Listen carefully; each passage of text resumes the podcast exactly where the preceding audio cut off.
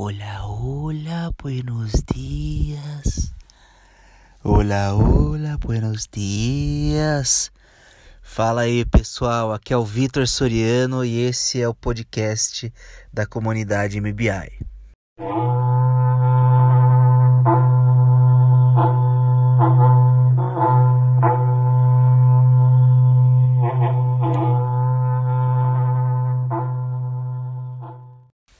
O episódio de hoje, diferente dos outros episódios, ele não é dividido em três partes. Já recebi esse feedback já achei um barato que não foi proposital. Bom, hoje nós vamos receber a Marina, uma grande amiga minha, que ela fez o, o, as aulas em Sorocaba comigo. Ela é uma pessoa fantástica, uma das pessoas super especiais que passaram é, nessa minha jornada do MBI. E também o Felipe Seco, um grande amigo meu também da comunidade MBI. Ele vai trazer uma receita aqui que fala para vocês é é no mínimo, no mínimo, no mínimo, no mínimo diferente. Beleza? Espero que vocês gostem do programa.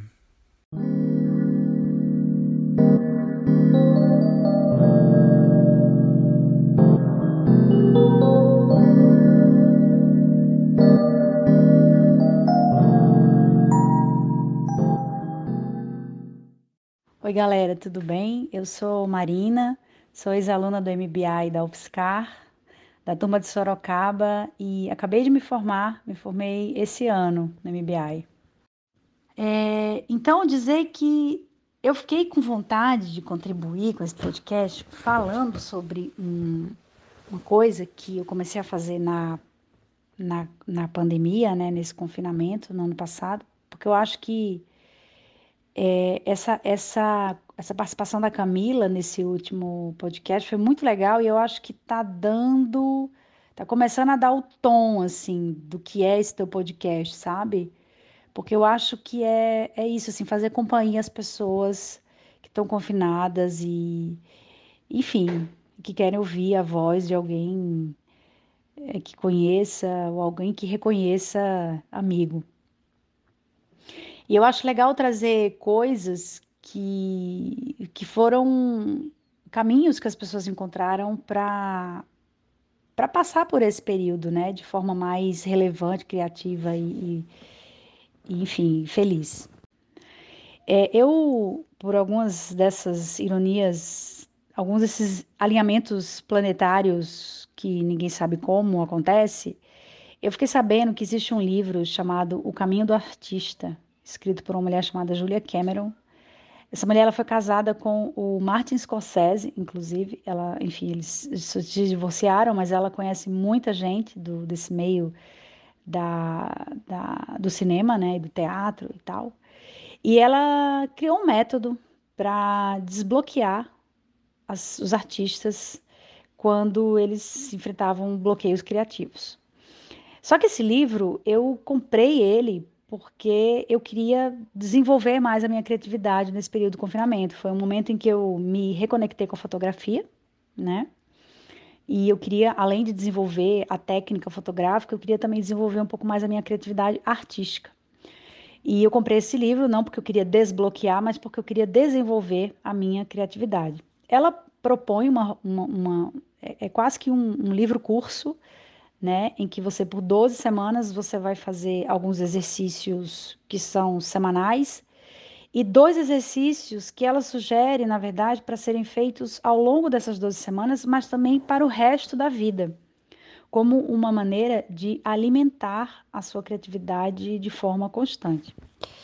É, e o que eu queria falar era sobre um desses exercícios que eu de fato comecei a fazer e continuo fazendo até hoje, com um pouco menos de constância aqui no início, mas eu acho que tudo bem, assim, a constância que eu estou dando, que eu estou conseguindo dar à prática, uhum. que se chamam as páginas matinais. O que são as páginas matinais? Todo dia de manhã, quando você acordar, a primeira coisa que você vai fazer será escrever três páginas com o que vier na sua cabeça. Então, a ideia não é escrever com início, meio e fim. É, não é escrever um texto bonitinho, uma coisa lógica, organizada, não. É livre associação. O que vier na sua cabeça, você escreve. Eu já tô nessa faz talvez uns seis meses ou até mais, porque eu devo ter começado isso no meio do ano passado. Então vai fazer uns oito meses que eu tô nessa de páginas matinais. Eu já escrevi em vários cadernos, né? Imagina, três páginas por dia, tudo bem que não é todo dia que eu escrevo, mas quase todos os dias. E uma das coisas que ela fala, depois de um certo tempo, é você ler as suas páginas matinais antigas. Então, depois de dez semanas de escrita, ela, um dos exercícios da semana é você reler as páginas que você já escreveu. E eu fiz isso. Eu fiz isso e foi devastador. Porque ao tempo em que ela sugere que você, em que ela pede, né, que você leia as suas páginas escritas anteriormente, ela conduz você a, a, a fazer uma leitura crítica daquilo. Ela, ela, ela sugere perguntas para você responder ao longo da sua leitura. Então ela pergunta, por exemplo, para você assim, ó, observa, ela sugere para você o seguinte: observa de que que você reclama nas suas páginas matinais. Observa Quantas vezes você fala que você tem que fazer alguma coisa? Você fez essas coisas e por aí vai. E aí, Vitor, eu te falo que para mim, para mim, claro que a experiência vai ser diferente para todo mundo. É, a gente espera que um dia você vai acordar e você vai ter um puto insight e escrever uma obra-prima nas suas páginas matinais, né? E você fica esperando aquilo acontecer e, e isso não acontece. Isso não acontece. Quando você volta atrás e lê o que você escreveu, você percebe que aquilo é um subsídio. Foi o que aconteceu comigo, tá? Para curar um monte de coisa mal resolvida na sua vida. Então, assim, como exercício de autoconhecimento, é quase que uma meditação, é, foi assim acachapante. E por isso que eu continuo escrevendo essas páginas todos os dias que eu consigo no máximo de dias que eu consigo. Porque quando eu volto atrás e leio o que eu escrevi, eu vejo várias pequenas obras-primas escritas no meio de um monte de bagunça, entendeu? E esse é o grande valor para mim das páginas matinais. Eu consigo extrair poemas de coisas que eu escrevi e eu nem me dei conta que são, sabe, que foram muito incrivelmente escritas. É... Sem contar os relatos de sonhos que às vezes você acorda, está muito fresco na sua cabeça, da meia hora você já esqueceu tudo. Você volta atrás e lê um sonho que você teve, você pelo menos vai morrer de rir. Ou seja, só tem vantagem, entendeu? Autoconhecimento, você se descobre sim um poeta super inspirado no meio da sua bagunça. E ainda por cima você dá várias gargalhadas com as loucuras que você é capaz de escrever. Então era sobre isso que eu queria falar, porque é um, um mecanismo, independentemente de você querer ser artista ou não, é muito legal esse exercício de escrever as páginas matinais.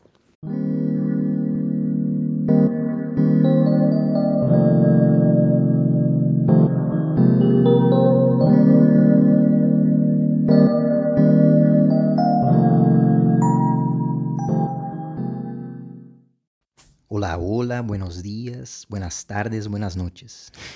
Fala pessoal, aqui é o Felipe Seco da turma de São Carlos, tentando imitar o Vitão aqui para fazer uma invasão rápida gastronômica, receita de hoje. Coisa muito simples, prática, fácil, tá? Serve aí para café da manhã, café da tarde, enfim, múltiplos momentos da, da rotina aí.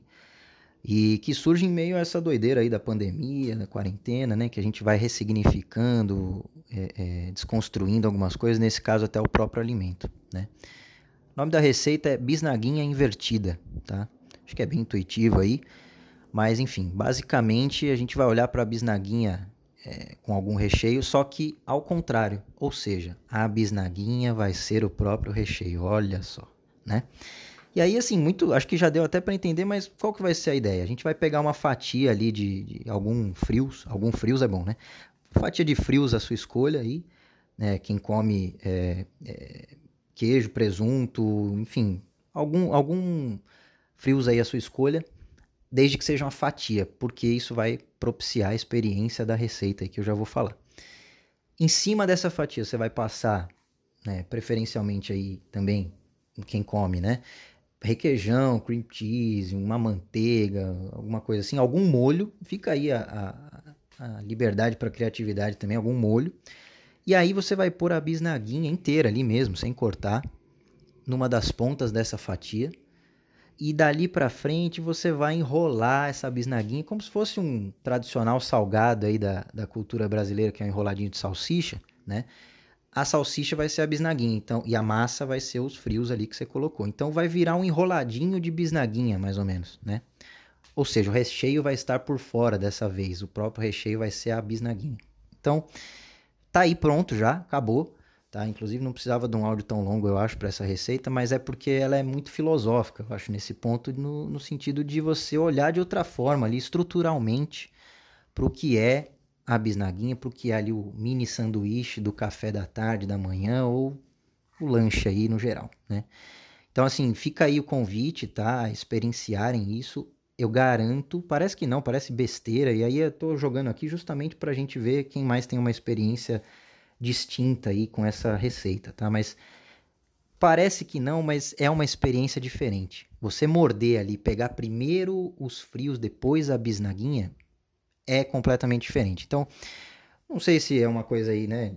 Como que eu tô ficando por causa da quarentena, por causa aí da pandemia, mas foi uma, um insight que veio aí algum dia e garanto a vocês, fico convite a experimentarem, porque é uma experiência diferente, tá bom?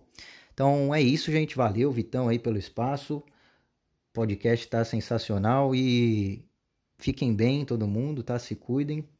Vou falar aí com vocês. Grande abraço. E se alguém tiver uma, uma ideia nova ou quiser comentar aí sobre a experiência da bisnaguinha invertida, estamos aí. Até como pesquisa de campo, acho que vai ser legal ter esse retorno aí da galera. Beleza? Um abraço, pessoal. Até mais. Falou!